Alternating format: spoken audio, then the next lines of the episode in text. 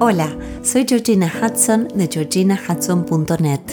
Este podcast ha sido concebido para acompañarte en tu recorrido hacia el bienestar y el autoconocimiento y para que puedas trazar un mapa que te ayude a alinear mente y corazón. El tema de hoy es saber pedir perdón. Para más información sobre lo que hago y sobre mí, te invito a visitar mi web en www.georginahudson.net o mi cuenta de Instagram, Georgina Hudson G, mi nombre, mi apellido y la letra G.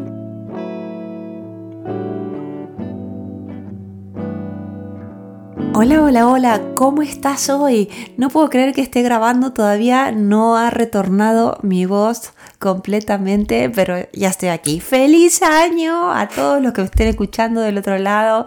Me hace muchísima ilusión estar juntos en esta semana que estrena el año y, y quiero que todos elevemos nuestra energía para que podamos ir manifestando poco a poco, ¿eh? a nuestro ritmo los objetivos que tenemos para este 2022. Y hoy quiero hablar de algo que sale con muchísima frecuencia en mis sesiones y es cuando las disculpas no resultan suficientes. ¿Qué pasa cuando alguien nos dice lo siento pero no nos alivia? ¿Qué puede estar sucediendo cuando nosotros somos los que pedimos perdón y el otro no lo acepta bien? Seguramente en tu trabajo o en lo personal te ha tocado estar de un lado del otro. Has tenido que pedir perdón o has recibido un pedido de disculpas de otro. Pero ¿qué pasa cuando no surte efecto? Por eso me parece muy importante empezar este año estando equipados para poder, para poder pedir perdón, perdón, con verdadera intención, o también para expresar lo que no nos está haciendo bien cuando otro nos manifiesta que está arrepentido. Seguramente has leído algo del escritor británico Gilbert Chesterton que habló con muchísima claridad de este tema y dijo, una disculpa forzada es un segundo insulto. La parte agraviada no quiere ser compensada porque le han hecho daño. La parte agraviada quiere sanar porque ha sido herida. Entonces creo que esto es la clave. Este es el kit de la cuestión, que el ofrecimiento de perdón ayude a cerrar la herida. Entonces, pensemos juntos, si con solo decir lo siento no es suficiente, ¿cuáles serán los ingredientes de una real disculpa, verdad? ¿Cómo podemos ayudar a sanar al otro? Por suerte hay mucha gente que se dedica a investigar esto y un grupo liderado por el profesor emérito Roy Levisky de la Universidad de Ohio echó muchísima luz a este tema después de analizar cerca de mil casos donde el tema del perdón estaba involucrado. Y llegaron a la conclusión que para que el pedido de perdón sea efectivo, tiene que incluir las siguientes seis acciones que voy a mencionar. Uno, Hay que expresar pesar. Dos, Explicar lo que fue mal. Tres, Reconocer la responsabilidad en lo que sucedió. Cuatro, expresar arrepentimiento. 5. Ofrecer cómo reparar el daño hecho. Y 6. Pedir ser perdonados o perdonadas. Y aclaro que estos estudios no hablan de que haya un orden pautado de estas acciones en el acto de pedir perdón. Se puede empezar por cualquiera de las seis acciones que mencioné y de hecho hay algunas que son más importantes que las otras y lo vamos a ir discutiendo ahora. Lo que uno siente al leer este estudio, cuando yo lo estaba leyendo para escribir este blog, es que parece lógico, pero sinceramente en la práctica pedir perdón es difícil. De hecho, es una de las cosas que, como les decía, es lo que más sale en múltiples sesiones que tengo con mis clientes. Y también en mi experiencia, pedir perdón o recibir el perdón de otro puede ser muy difícil, ¿no? A ver si esto te resuena. Te voy a compartir cosas que salieron en mis sesiones con clientes y que eh, me tomé el atrevimiento de, escribir. Bueno, yo siempre tomo nota, pero bueno, eh, de, escribir y, de, contarte. Una eh, clienta me dijo, me dijo que estaba arrepentido, pero que lo dijo en torno del chiste, que no me quería ofender. Te cuento otra. Un cliente me dijo, le pedí perdón, pero es muy resentida, le cuesta pasar página. Yo le pregunté, ¿qué le dijiste exactamente? Y le dije que me equivoqué, por supuesto, pero que ella también se ponga en mi lugar, porque reaccionó de forma desmedida. ¿Mm? Otro ejemplo, una clienta me pidió perdón, pero luego se puso mal y me preguntó si él siempre hace todo mal para mí. Mm. Y les dejo la última. Otra vez se pasó con lo que dijo y otra vez me pidió perdón, pero ya no le creo. A ver si esto les resuena, estoy segura que sí. Y quiero preguntarte, mientras me escuchabas, ¿de qué te percatabas? ¿Qué es lo que sentías con cada uno de estos ejemplos reales? Eh? Que, que ya te digo que los copié verbatim de mis sesiones. Son todos ejemplos de falsas disculpas, que me perdonen las personas que le ofrecieron esas disculpas a mis clientes. ¿Cómo alguien va a aceptar un pedido de perdón si el otro está diciendo, perdóname por lo que hice, pero tú tal o cual cosa? No, perdóname por lo que hice y punto. ¿Cómo alguien va a sanar su dolor si el otro reincide en sus actos agraviantes para luego querer arreglarlo todo diciendo lo siento, perdóname? De hecho, no sirve de mucho que nos digan perdóname si este no está seguido de un acto reparador. Lo dijimos cuando leí la cita de Chesterton, ¿verdad?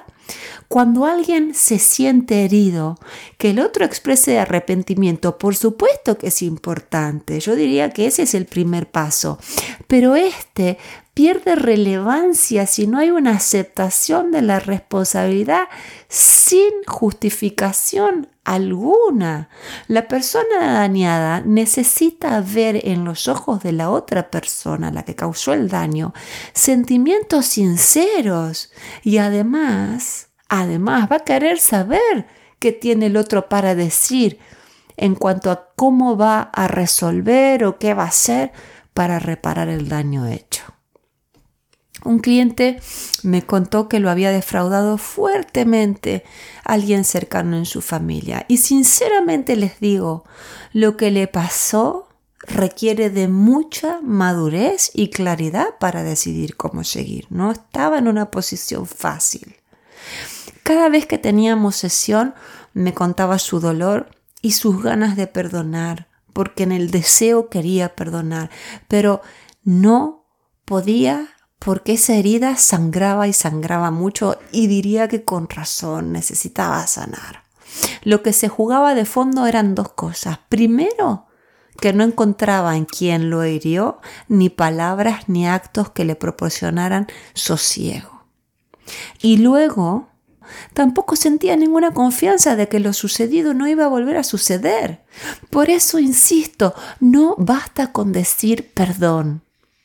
Fíjense qué diferente sonaría si la persona que pide perdón dijese algo como, y no quiero tirar letra como se dice en teatro, no, no quiero pasar letra, pero qué diferente sería si la persona que pide perdón dice, lo siento porque estás sufriendo por lo que yo te hice.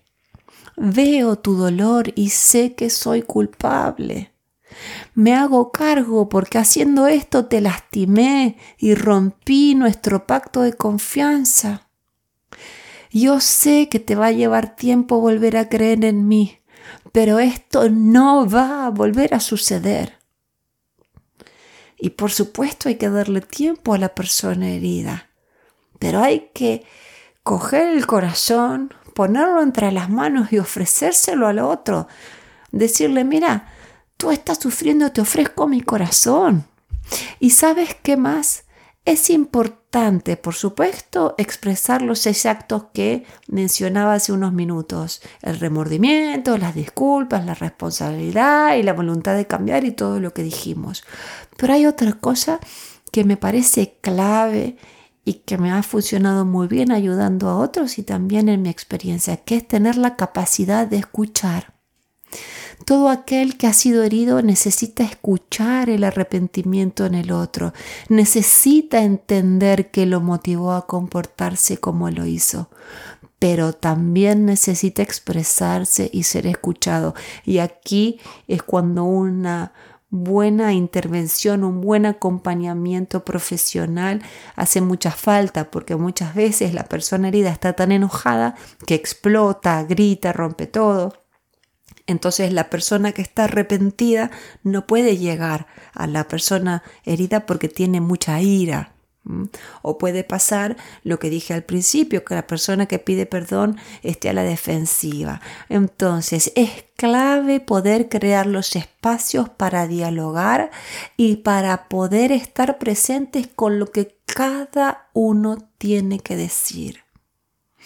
Y recuerda, no hay espacio para las excusas cuando se pide perdón.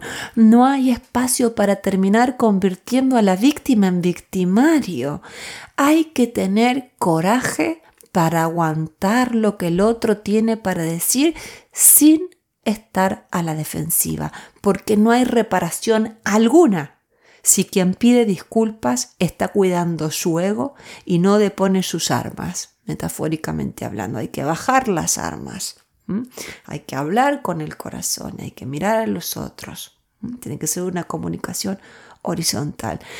Y muchas veces me preguntan eh, en sesión, bueno, esto que me hizo esta persona eh, es muy grave, no estoy segura de que quiera perdonarlo, eh, me dice tal y tal cosa y yo la verdad es que no puedo pasar página, esto para mí no tiene no tiene ningún, eh, ningún tipo de reparación. Entonces digo, escuchar, crear un espacio contenedor y seguro donde los dos puedan expresarse con respeto, con mucha honestidad y con mucha sinceridad, no significa que luego todo va a volver a estar como antes. A lo mejor uno de los dos decide, bueno, hasta aquí llegué, gracias por lo que me has dicho, pero yo no puedo seguir en una relación así. O a lo mejor se, renueva el vínculo. Quiero decir que esto es necesario, pero de ninguna manera significa que todo va a volver a ser igual. ¿eh? Eso depende de los dos. Y quiero decir, habiendo sido también víctima de muchas ofensas y habiendo yo ofendido a otros, que hay algo mágico que sucede cuando la persona que se equivocó trabaja a diario para que la otra persona pueda sanar y sentirse segura de una manera nueva. Porque la herida está, ya está. Entonces hay que volver a empezar con ojos nuevos, con corazón nuevo con sentimientos nuevos. Cuando algo se rompe, puede llevar tiempo enmendarlo, pero si el deseo de reparar lo dañado es sincero, ese vínculo puede fortalecerse y profundizarse mucho más que antes. De hecho, hay una práctica en Japón que me encanta, me encanta, que se llama que puede servirnos de metáfora para lo que estoy diciendo. Esto es así, cuando una vajilla de porcelana se rompe, esta se enmienda con resina de oro. Entonces uno ve la vajilla que está toda recuperada, transformada y se pueden ver todas las grietas con oro. Es algo sumamente delicado y bello. Las grietas están visibles. Las grietas están pero el cuidado y el tratado de estas con estos hilos de oro y con tanta delicadeza también está visible. Y si nos transportamos al mundo del rock and roll, una de mis canciones favoritas del grupo Extreme, ¿se acuerdan ese grupo de fines de los 80 y principios de los 90? Muchos de los suscriptores son súper jóvenes y no se van a acordar, pero les pido que que hagan una búsqueda en Google de esta canción tan bonita que se llama More Than Words, más que palabras. e, esta banda, cuando canta el cantante, dice algo que nos va a ayudar a reflexionar sobre el tema de hoy. Dice, qué fácil sería mostrarme cómo te sientes. Más que palabras, es todo lo que tienes que hacer para hacerlo real.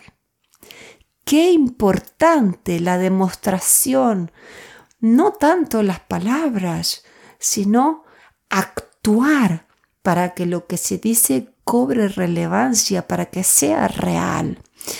La próxima vez que tengas que disculparte, recuerda todo lo anterior. Si alguien te pide disculpas pero no las sientes del todo honestas, sin atacar, por favor, pero dile al otro qué es lo que no te hace bien y qué te hace falta. Con respeto todo se puede. Espero que te haya gustado este blog, este podcast, se me ha gastado la voz a medida que iba hablando. Si sabes de alguien que le pueda hacer bien, reenvíaselo e invítalo a suscribirse. De esta manera tendemos puentes que nos acercan a nuestro deseo de vivir mejor. Recuerda también que estamos en Spotify y Apple Podcasts. Y por el momento te mando un fuerte abrazo. Mm, te envuelvo en mis brazos en esta primera semana de enero y despacito, despacito un paso a la vez, una respiración a la vez, todo va a estar bien.